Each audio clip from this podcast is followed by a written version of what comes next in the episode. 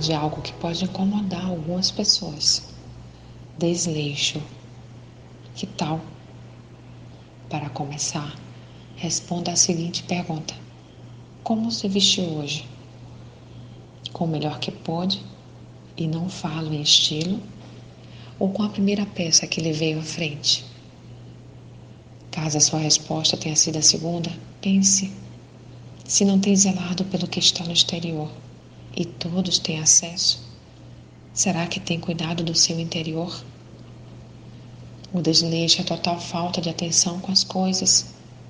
É a falta de zelo que nos leva à perda de objetos, da autoestima e, por que não dizer, de pessoas. É isso mesmo.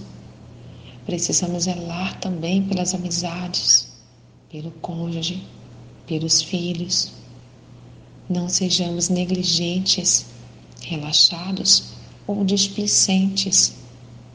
Precisamos aprender a fazer todas as coisas com excelência, dando o melhor de nós. Ainda mais quando se tratar da nossa vida espiritual. Não faça as coisas de qualquer jeito, ainda que lhe pareça algo simples.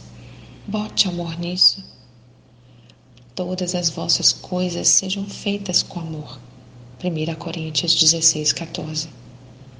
Quem faz tudo com excelência não fica com peso na consciência quando algo não vai bem, pois tem a certeza de que deu o seu melhor.